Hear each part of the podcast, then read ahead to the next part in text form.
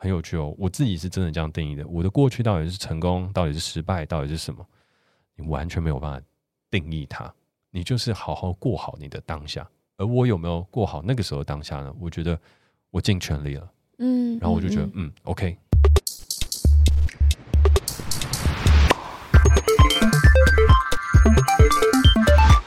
你怎么知道你走的路、做的选择正不正确呢？想不到吧？让我们透过来宾真心话、团队故事，让更多微弱却真实的渴望有机会落地。把音量打开，接收你的讯号吧。欢迎来到理想讯号，我是 Zoe。除了揭秘好好内部团队的秘辛，我们也邀请到好好平台上的老师们和我们分享各种失败经验。那这集我们邀请到身兼导演、Podcaster、酒吧及区块链老板的徐家凯 Jack 来到节目中，和大家一起聊聊。Hello，家凯。嗨，各位听众朋友，大家好，我是家凯。天哪，这声音太好听了！关于嘉凯的各种印象，我自己是，比方说，嗯，副业最多的导演，然后实现一个没有人听得懂的梦。那从台大毕业之后呢，其实你一直都不断的在实践自己的理想，去逐步打造自己的事业宇宙。那好奇为什么比起直接从事拍摄相关工作，你是选择埋头开始撰写商业计划书？是什么样的契机让你决定要打破社会的期待或框架，然后去打造一条新的路给自己？嗯，其实我觉得有很有趣的一件事情是，我在那个年纪的时候，你要梦想自己当一个电影导演，其实是一个相对困难的事情。尤其台湾电影在那个时候并不是非常非常的好，也不是非常的顺。然后我自己在拍片的时候，也像可能刚有分享到，我并不是特别有才华的那一种，就是我拍出来片子，它是入围影展艺术片的那一类的取向，不是。我的东西很明确，就是我想要跟大众去靠拢。我想要探讨的事情是人生当中的一些共同面对的苦难，然后还有一些自我定位跟一些相关的问题。所以这样的片子，它其实比较像是好莱坞的主流片会去做的东西，比较商业片。对对对。那如果以商业片作为取向的话，你其实很难能够在不到三十岁左右，你就有一个指导商业片的机会。因为这个东西，这样的机会大多数都是落在中生代的导演，就是你已经有拍过偶像剧、电视剧，或者你有一两部很成功的艺术片之后，你转型去当商业片的导演，这是比较有机会的。所以那时候我在想的事情是，如果这条路对我来讲是相对困难的，那我有没有办法用我所会的事情，比较快的踏上那条路呢？因为那时候我是心目中先提出了这个问题。然后到后面的时候，我就想，那与其说要去国外念书，然后持续钻研电影这条技术、这条艺术，那倒不如就是可以先选择去从新创这条路开始，让自己的人生经验变得更丰富，然后也为自己去打造出一个能够站上电影导演的这个舞台。那时候台湾应该还没有相关电影的新创产业，对不对？嗯，那时候中国有，台湾没有。就是那时候全世界大家都有看到以 YouTube。出现为主的新媒体的影音浪潮，所以在那个时间，影音浪潮里面有很多的 startup 都前赴后继投入了这条路。但是台湾真的是相对比较少的。那个时候，除了我们之外，应该只有台湾 bar。对，其实老实来讲，真的有那个野心，是从新媒体开始往前发展的，比较有记忆，就是有记得的啦。应该那时候就台湾 bar。然后剩下的话，可能 Press Play 那时候也有那样的想法，但是他们后来比较专注，就是做一个平台。对，所以那时候算是决然一生，然后要自己去创这个业，然后自己去募集资金、专业人才，然后演员这一切的事情吗？对。那是怎么做到的呢？老实来讲，就是跌跌撞撞。嗯，还记得最一开始的时候，我们跟文化部提这个想法，就希望可以争取补助。但是那时候评审也就讲了一个很直接的事情，就是你的梦想太大，不切实际。就是你怎么可能，你又要去拍网络影集，又要盖酒吧，然后到最后你还能够变成一个电影导演呢？就是这个东西太杂太乱了，你根本毫无章法。虽然你讲的头头是道，但他们的认为就是不太可能。那的确在这条路上也。真的很多事情，现在回想起来都觉得不太可能。嗯，就是譬如说那时候拍片的时候，想要找谢祖武来演戏，那其实他愿意答应。然后呢，接下来我们又面对到了很多拍摄上的困难，就拍摄当天发现隔壁在施工。哦天哪！对，所以就变成本来白天要拍的，全部都要变成凌晨拍。然后你要打电话给五哥说：“哎，五哥，不好意思，我们这群小屁孩拍的一个小小的短片，全部都要改凌晨夜戏。”那你就想他来的时候一定是。比较不开心一点，对，氛围不太好。对，但是你又要能够去引导，你要能够去做好这件事情，那其实就是一个非常大的挑战。那更遑论就是在那之前，公司的资金也曾经有一度快要快要烧完了。然后每一次在引资，就是在募资的过程，你要能够拍片，你要能够去做这件事情，真的很不容易。就真的是蜡烛双头烧，不止双头，多头。对，而且尤其是后面酒吧开起来之后，更是，就是酒吧开起来之后，很多人都有那种开咖啡厅啊、开酒吧的梦。对。但是其实这是很困难的一件事情，因为你开了一间店，你就等于有一个 daily work，就是你每一天每一天要去做的一个事情，你要去完成它。然后它每一天都有可能会出不一样的状况，出不一样的包，然后引起很多人事的纷争，是你做 startup 跟你做其他 content 产业是不会遇到的，所以就变成那个时候真的是哇，我有创业的事情要忙，哇，我还有创作上面的东西要忙，然后还有日常营运上面的东西要忙，然后这些东西全部交杂在一起，我就觉得天哪，快疯了。对，那你没有想过就一次先做一件事情就好吗？我也有想过。对，然后周边在讲的人，大家也都跟我讲过。但是我觉得，如果没有那个时候那样子的我，我也不会走到今天这一步，我也不可能拍出我的人生第一部电影《圣人大道》。其实《圣人大道》我拍的非常非常费力，就是基本上是竭尽全力，然后超越了自己大概两百趴的极限，然后也累积下很多的问题，就是包含那个时候在拍的时候，它的票房最终不是很好。然后在那个时候，同期也开了另外一间酒吧 Self Oasis。那到现在的话，也变成是我事业上面经营当中最花心力的一块。然后那一段时间结束了之后，也面临团队的一些转型跟一些很多的变化。所以我那时候也有想过，就是哇，那如果我没有要搞这么大，我应该也不会拍出这个电影，然后引发这么多的问题，然后把自己活得这么累。对，那你有后悔做这一切吗？嗯，没有。那是什么样子的信念让你坚持一下子就要完成这么多事情？我觉得年轻的时候，当然我现在也还没有到老，可是我觉得在三十岁、三十五岁以前，我们本来就可以更勇敢的去闯，然后去创造更多的事情，因为在这段时间的我们是最有活力的，是最没有极限的，是最无知者而无畏的时候。那如果我们没有在这个时间点用尽心力的去闯去创，那你的未来就停滞在这里了。我觉得这是非常可惜的事情。宁可在这个时候有挫折有失败，它也会把你的深度拉开。举例来讲，到了现在好了，我觉得可能跟之前比较起来，我并不是在像以前一样那么理论性的人，或是那么哲思性的人。我现在其实比较灵性一点，然后比较更像创作者一些，哦，嗯，但是那些商业的思维跟所有东西，它已经变成我内在的基因，然后甚至是区块链上面的知识跟我们在科技上面的见解，那个已经变成我的一个一个养分了。它不会像以前一样花我心力，不会，它就是我自己。然后现在我可以更全然的去做更多关于创作，甚至是灵性探索上面的事情。然后让我诞生出更多的直觉跟方向，然后支撑我去跟世界上更厉害的人合作，包含像是最近我跟余文乐合作一系列节目叫 Inside Out，然后大家就说哇，这个节目真的很有质感，然后也很好看，然后就是拍阿乐的整个生活纪实，但是它其实并不容易，因为你要跟很多领域的大师一起对谈，你要跟 Futura，他是做那个涂鸦。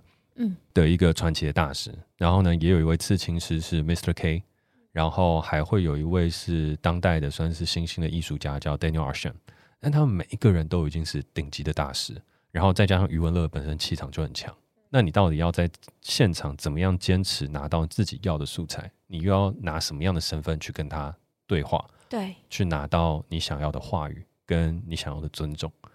所以那些东西，我觉得对我来讲，现在看起来好像是驾轻就熟，然后可以去做完这一切。但是其实那个是需要很深很深的基础，你才有办法养成那个自信。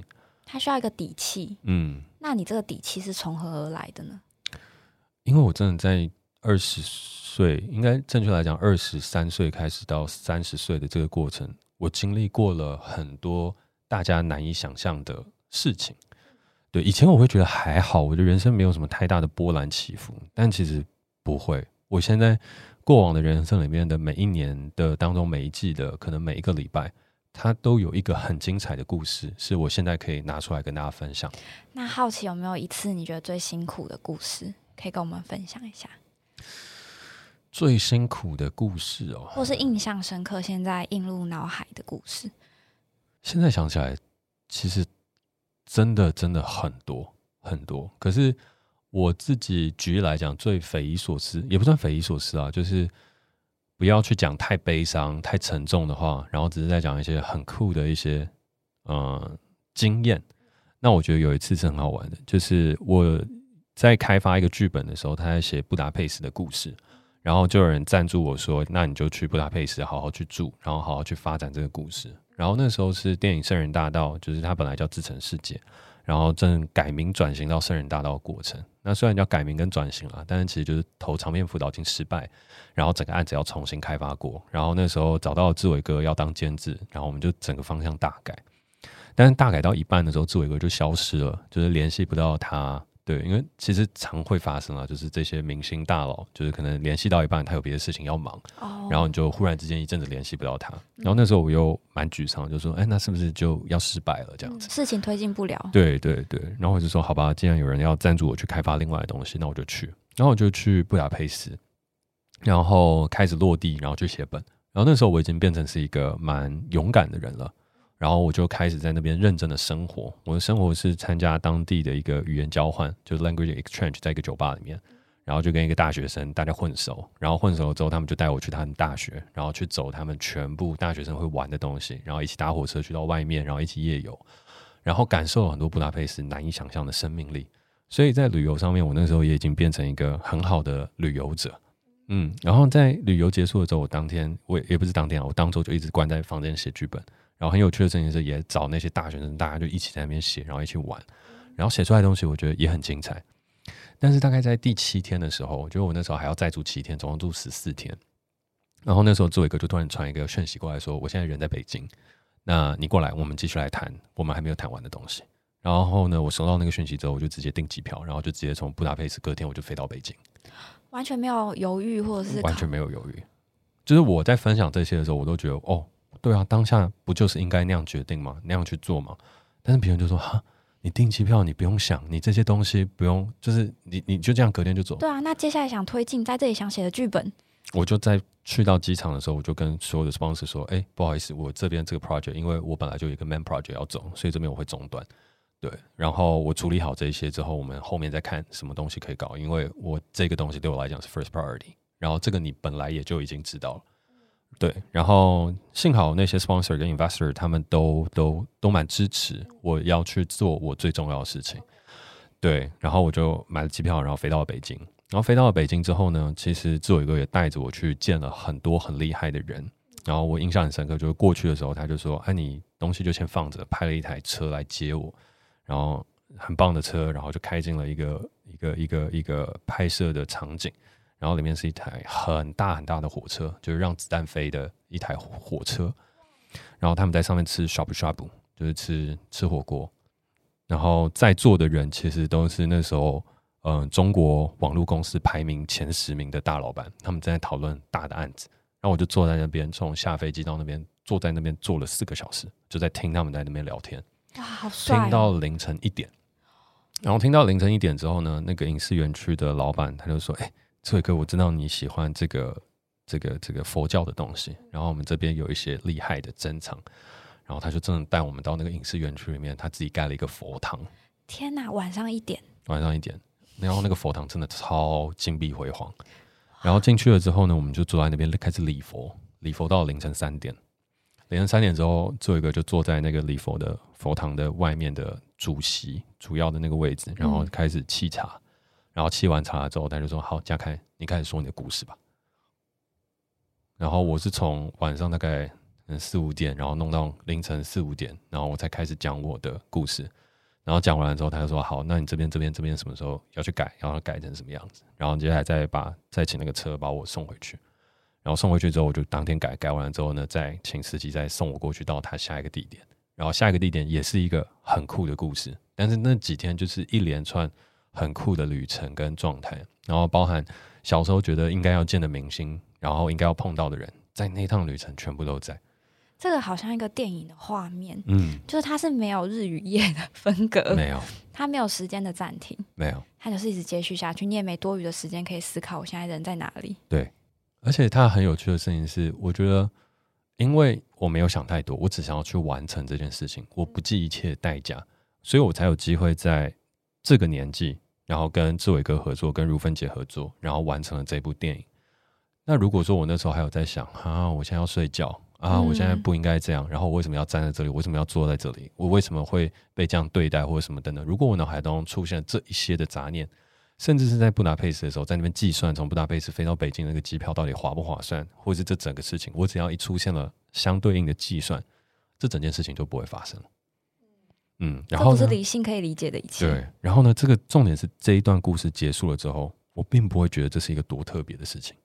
所以当后面有人在问我说：“哎，你创业这个过程当中有没有发生什么特别故事啊，或者什么等等？”我都想一想，我都好像还好。但是后面我就在分享这些的时候，他说：“哇，天哪，你的人生其实蛮精彩的。对啊，都可以拍成一部电影了，其实可以，其实可以。可以是五十岁退休计划的时候的目标。五十岁还没有想要退休，人生还长着，人生还长，对啊，而且自己的故事，我觉得交给别人拍才是比较帅，对。哦，所以就是专心拍自己想拍的故事，然后自己的故事如果真的有价值的话，那就交给别人去把它完成。好帅哦。嗯。我觉得刚刚的故事可以回应到我，其实很喜欢，就是你的作品里面有一个比喻是，现在年轻人就很像在登百越，就是身边可能有很齐全的器材，但是你却裹足不前，然后错过了那个攀爬的最佳时机。嗯所以刚刚故事其实就告诉我们说，你就去掌握那个时机吧，就不管身边有什么，去遵从本心的那个欲望，然后去看嗯眼前的目标。那我很好奇，如果以这个比喻来说的话，那在二十三岁的你跟现在的你，你觉得你的 GPS 或登山包，或你想登的那个百越有改变吗？或个别代表什么？我觉得二十三岁到拍完电影前的，哎、拍完电影的我，我觉得那是一个阶段。然后在经历了疫情，然后二零二二年到了现在的我，那又会是另外一个阶段。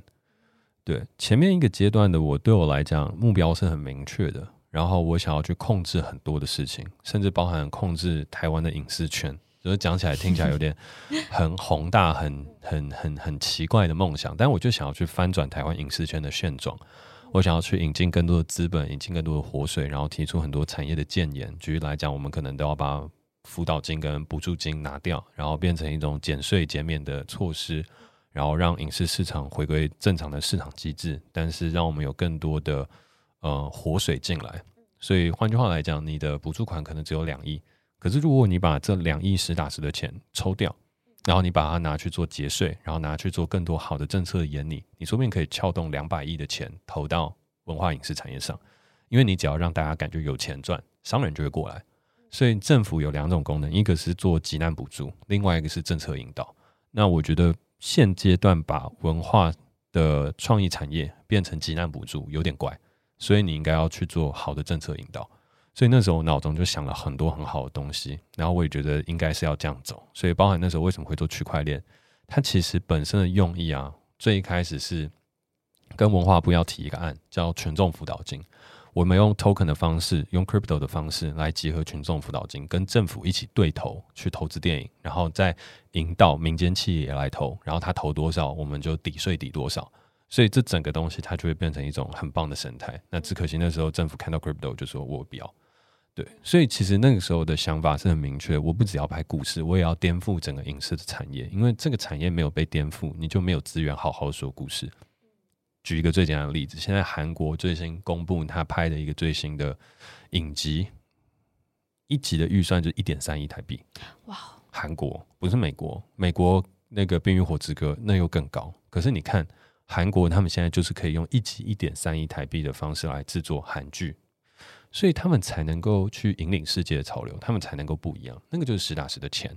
那台湾虽然大家都有说我们的制作规模上升啦，或者去做到一些大家觉得呃好像跟以前有点不同，但是其实还是差别蛮大的。嗯，资源就还是有限。对，所以那时候就很目标很明确，就是我至少要把整个钱的破开大，把产业颠覆了，我才有机会变成一个好的导演，在台湾拍出一些好的故事。所以那个时候目标是很明确的，然后我也相信自己能够拍出好故事，所以我就这两条路齐头并进。但是到了现在的时候呢，就会有一点点分别。现在我就会觉得，我先拍好故事，这样就好了。它是一个返璞归真的过程。产业不是你能改变的，但是如果你很厉害，你很厉害，然后产业它基本上会跟着你走。所以重点不是你要先去改变产业，而是你要先变成很厉害的人。你要先去带领那个潮流，嗯嗯嗯，去掌握你的话语权。对，所以现在我就更专注的事情是好好拍片，好好过生活。但是过去走的那段路是非常非常重要的养分。嗯，对，才能找到现在这条路的方向。没错。嗯，感觉是一开始是你从就是可能说故事，你很想说故事，也很想要改变环境，嗯你要打造一个自己的环境去说你想说的故事。嗯可现在重新是你把故讲故事这件事情放到前面，然后透过这件事情，也许回过头来就可以改变这个世界，改变这个环境。我们也可以把这个梦想再小一点点。当我可以有一个很好的故事的时候，那我就有能力去创造一个我想要的环境。但是我没有要改变世界，我只想要去做一个让我舒服的环境就好。所以我不一定要在台湾改变台湾的影视产业，我可以在这个很好的故事做完了之后，我可以前进到好莱坞，我可以去到各个不一样的地方，然后养成这个班底，然后我的 base 在台湾。但是我不一定是要改变台湾的影视产业界啊。我可以做到的事情是把台湾跟世界连接起来，然后我创造了一个一个一个一个一个一个社群、一个 community 和一个工作的环境，它是可以走出去到国外的。哦，我觉得是有一点重新定位你自己的感觉，嗯因为我觉得这原先这个这个想法跟那时候圣拍《圣人大道》的你好像又有点不一样了。嗯，然后重新到现在这样子，你重新定位自己在这个产业或是在导演创作者这条路上你的位置，嗯，跟你想做的事情。这边也是一个很有趣的事，就是像我最近跟余文乐合作嘛，然后我们在合作的时候，我从他身上也学到了很多。就是我们在台湾呢、我们都会觉得我们在做 start up，然后走这个种子轮、天使轮、呃天使轮、种子轮、Pre A、A 轮、B、C 这些东西是呃很厉害跟很强的事情，然后我们要靠这样的方式来去改变我们现在的某一些生态跟某一些环境。但我从余文乐身上看到不一样的事情，他就说我就是一个 corporation 哦，我的产值，你说那些新创公司谁的产值比我高？哦，你实际去看的状态就是一样。你玩，哦你要先想象港星他一部电影的片酬是多少，然后再加上一个港星他能够影响世界的品牌，跟影响世界的潮流，跟他讲出来的一句话可以换算成多少钱？那个东西是我们很难以想象的。然后实际看到跟他相处的时候，对他就是一个移动的新创公司，然后大概走到 C 轮，或者你要说他已经有上市的市值也可以。他本人就是一个公司，就是一个品牌。嗯，然后你更看周杰伦，周杰伦这一个艺人的估值，台湾有哪一个新创公司比得上？比不上，而且我们还只是算是说你的估值跟他实际的产值哦，这个是一个很可怕的事情。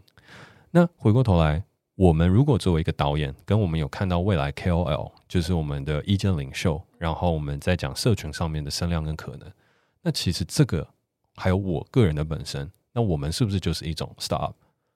嗯，我以前我会追逐的事情是我的公司要规模化，然后我要 duplicate 出去，然后我要让更多复制我的人出来，就是能够把我的成功复制给他人。嗯，把它所以我规模化。对，所以我后面才会去做节目，就是做我们回家把话术录这些节目。然后我希望的事情是把我的经验跟资源带给其他人，然后让其他人能够成功，然后我们就形成一个群集，然后就可以开展出一个新的世界。但我后来发现不是，这种东西是无法规模化的。就像我们现在做了这两个节目之后，嗯、两个节目的主创也就会各自独立出去。然后这个东西其实理所当然，并不是说一个公司留不住人才，而是是说，当一个人已经变成主创，他就要有更多的自由度。那唯一你能够去协助他们往下发展的话，是你要变成更强，就你要变成再下一个 level 的人。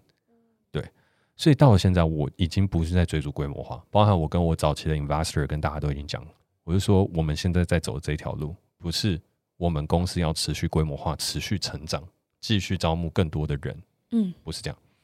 我们现在要做的是单兵，我要先把我的导演费拉到很高，然后我要把我的价值拉到很高，然后在这个过程当中，我们去打不同段数的舞台跟状态。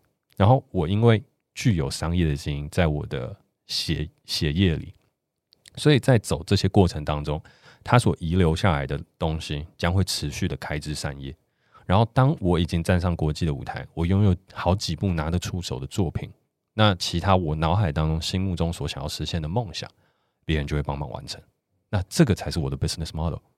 哦，嗯等于是你去成为人家的楷模。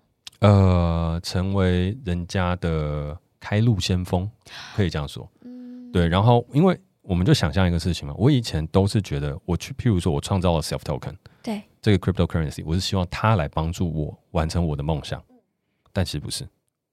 我以前都会是这样觉得，我要做 crowdfunding，然后请大家帮我来完成我的梦想。没有，我的梦想好好靠自己完成。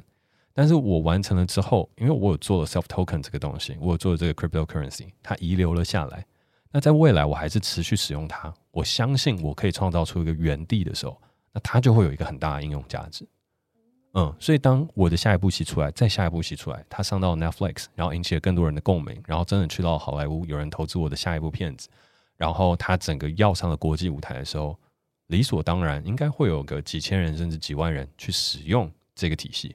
那当这个体系开始被使用的时候，它协助我去完成了我梦想当中所要达成的那个原地，所以我必须要先往前走，然后不是靠他们来帮我，而是我往前走了之后，一群相信我的人跟一群愿意支持这个理想的人，他们拿起了这个可以说是武器，可以说是这个宝藏，然后把它发挥到更大的可能性。嗯，我现在脑海中有个画面，可能之前可能是呃你在打第一关，然后你找了很多佣兵，你找了很多伙伴，然后跟你一起打破那个城门，到达第二关。嗯，但你现在选择是我自己先开路，先去打可能第三关、第四关、第五关，把我这条路打出来的时候，其实后面的人他要进来，他有更多条路可以通过你这个呃开开路先锋的带领，然后他可能更知道说哦，就是这这条路应该怎么打，就有一些秘籍可以参考了，那他就可能可以开副本，然后去做其他的事情。对，那就是他们去做，然后对我来讲，那也就是我想要完成的事情，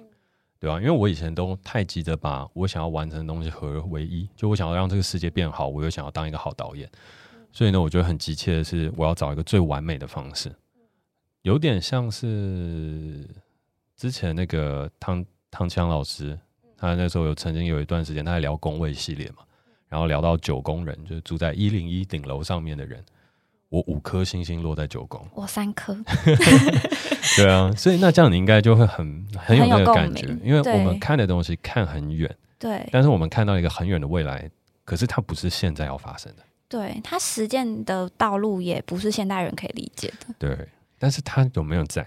他有，对他有没有可能实现？有，嗯，也许是二零三零年之类的。，对。所以至少对我现在来讲，我就比较不会那么急，就一步一步去走，然后也会更有更开阔的心去接受这一切吧。嗯，哦、天哪，五颗星在九宫，你应该活得很辛苦吧？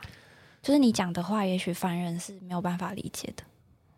我觉得也真的跟唐老师那个讲的一样，就是别人看九宫人会觉得很辛苦，但是九宫人自己就是快乐吗？活得很踏实，对，没有时间在想什么快不快乐，因为我是为了那个理想跟目标正在奉献、正在前进，所以我会觉得那是有意义的。比起别人的彷徨，我们少了这一些彷徨。但是你说痛不痛苦？痛苦。对，就像叔本华他常在聊的事情，人生就是一个钟摆，你要么往无聊去摆，你要么往痛苦去摆。那九宫人就是一个不会往无聊摆，然后一直往痛苦摆的人。所以你要说他怕的不是快不快乐，而是怕的事情是人生没有意义、没有价值。嗯，好有共鸣。那我很好奇，就是带给你那个思考上的转变会是什么样的契机点？我觉得是因为疫情吗？疫情当然有关系，就疫情前其实还是有很多繁华的事情值得你去努力，就是有很多机会，有很多的可能，你还可以再拼一下。很多人找你要去当其他影集的导演，然后事业上还有很多募资的机会，市场上热钱也很多，所以那时候就会还是蛮躁动的，然后会想要再去往前拼一把，拼一个大的，把之前输的全部赢回来。那个时候会有一个感觉是这样，就是我不会觉得我之前累积起来的东西，它真的是赢了，而是我譬如说电影的失利，或者是酒吧后面开的第二间店它的失利，它真的造成了一些财务上面的亏损。这些事情对我来讲，它好像就是一个失败。所以那时候我就会想说，我要再拼一个，然后赚一波大的，然后把前面的东西都消掉，嗯，都重新证明自己。对然后就好像没有赚钱，你就是一个失败的人一样。但是很有趣哦，我自己拍的所有片子跟我的中心思想，我都说大家不要相信钱，嗯，我们不能被金钱所绑架。对，可是我那个时候却是最在意钱的人。在追逐钱的。嗯，并没有要赚大钱，但是我要想的事情是我怎么可能会赔钱？所以我不可能赔钱啊！所以我下面我一定就要做一个大的事情，然后把一切东西全部都兜回来。但在疫情发生了之后，我回到新竹的家里面，然后开始去做了我最近在做的 self lab，就是共创实验所，然后每天开始写文章，然后种花，然后甩手，然甩手，后冥想。对我一天大概那时候每天早上七点起来，然后就做这些晨间功课，一直做到八点半，然后开始写作，写到十点，然后正式上线，开始跟大家开会，然后到十一点半休息，然后接下来再开始下午的工作。在那段时间跟过程里面，我突然发现了一个事情是当下，你要活在当下。那个当下是你过去其实有很多的好与坏，但是你的过去无法定义你的现在。你现在的全部的所作所为会决定你的未来，所以你想未来是没有用的，你只能专注于你的当下。你诞生了什么直觉？你在往哪一个方向前进？这个才是最重要的。但这跟你那，你分享你去北京的那个故事，我觉得那个时候的你也很活在当下、欸，因为你其实没有去思考别的事情。嗯，但是那个时候有一个差别是，那个时候你有一个很明确目标，你正在冲。哦，呃，那种东西我们把它称之为是忘我的境界、无我的境界。嗯但那种境界很累，很快就会消耗完。嗯嗯，对，嗯像我最近，我最近在看一个那个很好笑的，对，也不是很好笑，很热血的动画，它叫做《青之芦苇》，是一个小男生在踢足球的故事。然后小男生他其实有一个天赋，就是他其实是可以鸟瞰整个球场，哦，嗯，所以他拥有这个特异功能，类似像这样。然后他们把它称之为俯瞰之眼。哇，可是呢，他自己并没有自觉这个事情，他只有在偶尔灵光一闪的时候，他可以进入。所以他从他的第一集到他第十几集，他都在学习怎么样去掌握自己本来就拥有的这个技巧。嗯，所以对于我来讲也是，我本来就可以活在当下，可是那个是灵光乍现的时候，我才能够活在当下。我大部分时间是没办法的。哦跟投资人开会的时候，我们正在看过去的财报，展望未来，没有当下。开董事会是完全没有当下的时候，董事会是一个我觉得最有趣的事情。开过一次你就知道，在当下是没有当下的。我们过去就是我们在前面已经瞧好了，然后我们要展望的未来，大家其实也都听过，在现场就走一个形式和一个沟通。对，那在那样子的状态底下，其实很少很少的时候，我是能够活在当下。唯独只有是我有一个案子要开，然后我正在拍片的时候，它才有当下性。可是到了疫情后，我开始每一天认真写文章，然后研究很多的灵性相关的书籍，然后甚至是呃每天的 meditation。到了后面的时候，我现在才能够比较有把握的事情是，就算在日常的生活里面，我百分之五十的时间是具有当下性的，嗯，然后不会像以前一样会为过去而焦虑，会为未来而烦恼。然后对于我来讲，我也不会去定义我的过去是成功还是失败。这已经对你来说不重要了，对不对？对我来讲，它是一个过去的事情。哦，其实很有趣。我们最近在我们酒吧这边有办一个活动，叫 Gap Hour。其实那是当初 Self Token 刚成立的时候，我们就鼓励大家去做的活动，就是每一天抽出，哎、每一周抽出一加一个小时，然后去探讨一个你平常不会去聊的事情，然后跨出你的舒适圈，跟更多的朋友去聊天。那因为疫情停摆了很久，所以是最近才跟着我们的 Podcast 世代登出的主题开始复活起来。其中就有探讨到一题是成功到底是什么，然后他们就写了很多很多的定义。然后那时候我正在楼上调酒，他们就说：“哎、嘉凯你也写一下。”我就写成功就是今天晚上可以好好睡觉，嗯，成功就是这样。九宫人的定义，嗯，而这个成功其实我觉得它也是很有意义的，很有灵性的。那个事情的原因是因为我现在睡着，大概就两种状况，一种就是我喝的比较多，然后喝醉就睡了；然后另外一种是我累了，然后我今天想要平心静气，所以我完全不会喝酒，然后静心，然后呢接下来躺在床上，然后冥想，然后就睡着。但是我都可以睡得很好，因为事情是我都知道，我每一天我都竭尽了全力，嗯，不枉费过这一天了。嗯，而且这个不枉费包含是休息哦。哦以前休息对我来讲是一种浪费，哦，就不想休假，因为没有产值。对，没有产值。但是我现在看得懂休息是什么，我知道我现在正在一个什么样的循环，所以我现在该休息。然后我也知道我现在会躁动的原因是什么，然后我并没有说我要去把这个躁动消除掉，而是我就跟他共处，然后跟他共处完了之后，我说哦好，那我明天会怎么样？好，那既然是这样的话，那我们现在回到我们的当下，其实这个当下我已经我已经很好了，我是很棒的。好，那去睡觉，那去休息吧。我觉得是一个找到平衡的过程，就是你重新找到你想创造的价值，跟你这个人活在世界上面的生活，它之间的那个我们需要分配的时间对啊，跟感受。而且也像是刚刚我们一直在聊的一个事情，就是很多人都会说，现在可能过去的我做的事情很杂，然后包含现在的我也还是有很多杂物。可是这些杂物它是真的没有意义的吗？不会，人从来都无法直线性的去走到最有意义的那一步，完全没有办法。人都在兜圈，我们最有意义的一步就是死掉。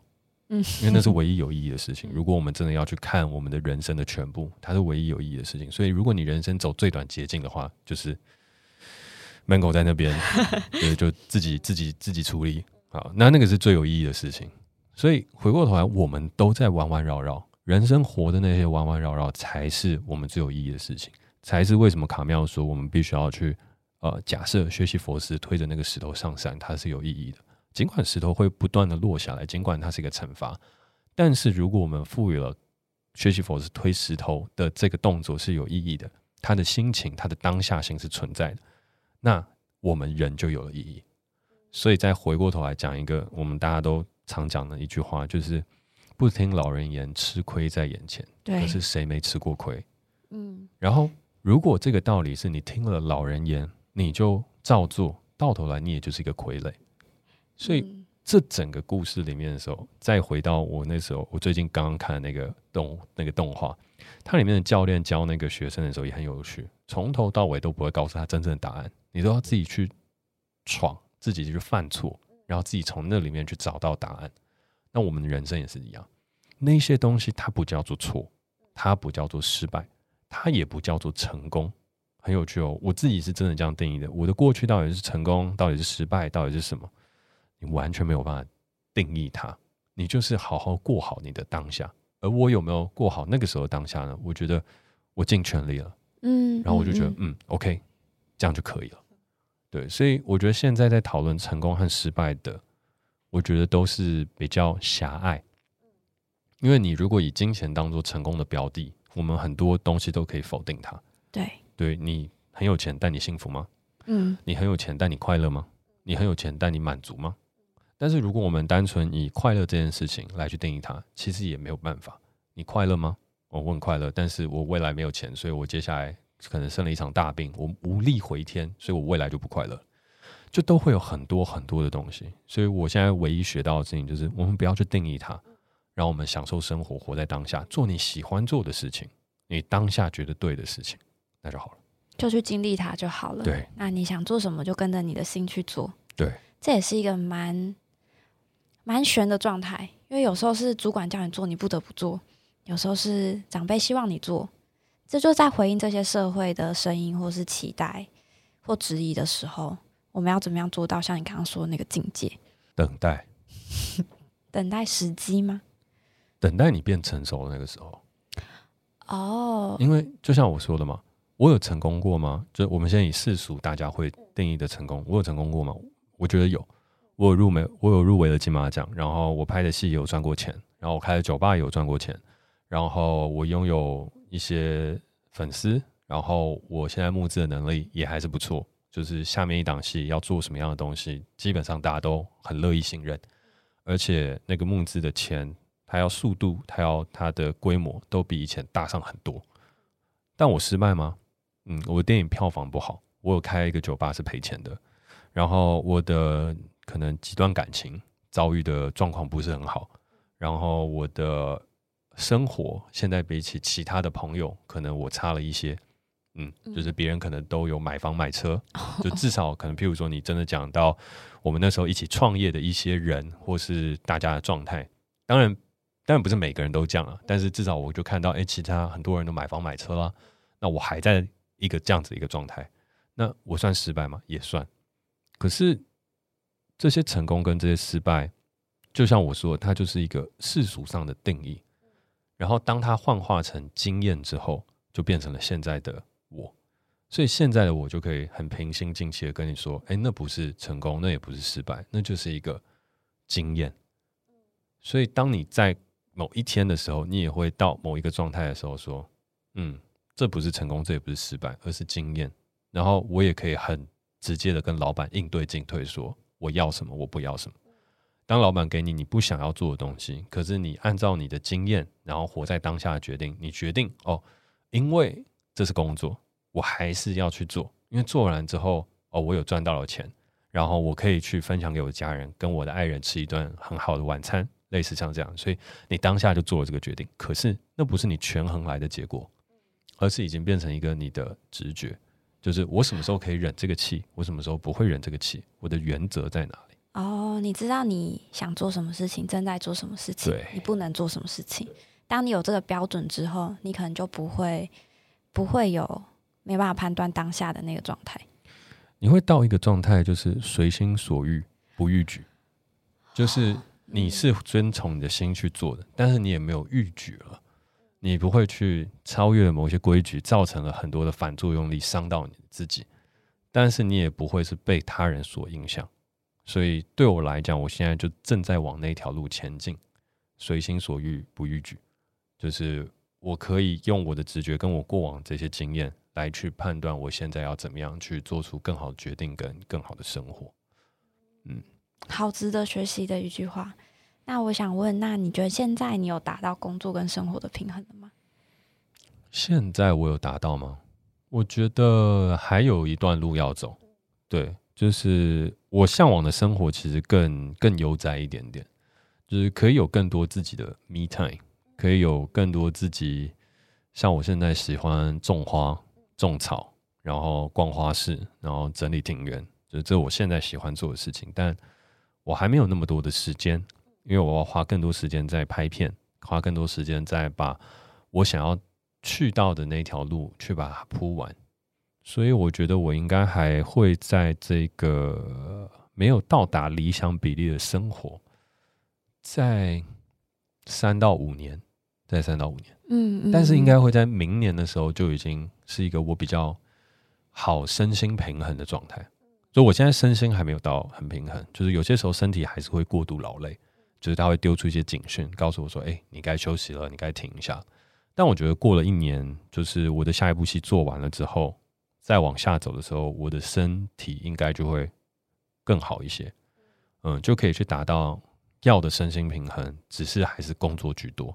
然后到三五年之后，我觉得会变成是我有能力不要再去做那么多，然后可是我还是想要去做的更多，所以在那个时候的那个拉扯就会变成是有些时候可以去做，有些时候不会去做，就变成有一个度假的习惯。哦，嗯，所以但是那应该是三到五年后，可是一到两年后，我觉得我的身心就可以比较平衡，跟变成一个我理想中的人，而不是说我理想中的梦想。我的梦想没有那么快达成，我梦想大概六十岁、七十岁才会达成，嗯，甚至到我死之前都不会达成。对，但是我理想当中活着的样子，我应该在一到两年后就可以有那样子的状态，然后三到五年后，它就会是很棒的。感觉是在这些选择之中，你有去平衡跟拼凑出自己想要的方式，去存在在这个世界上。嗯嗯。然后透过这个定位的过程中，去跟你想做的事情之间不要做拉扯，对，然后找到平衡。嗯，我觉得收获很多，然后听到了很多我自己也会很有共鸣的话。然后在嘉凯分享的故事里面，我觉得是从中好像又有很多可以自己去反省思考的状态。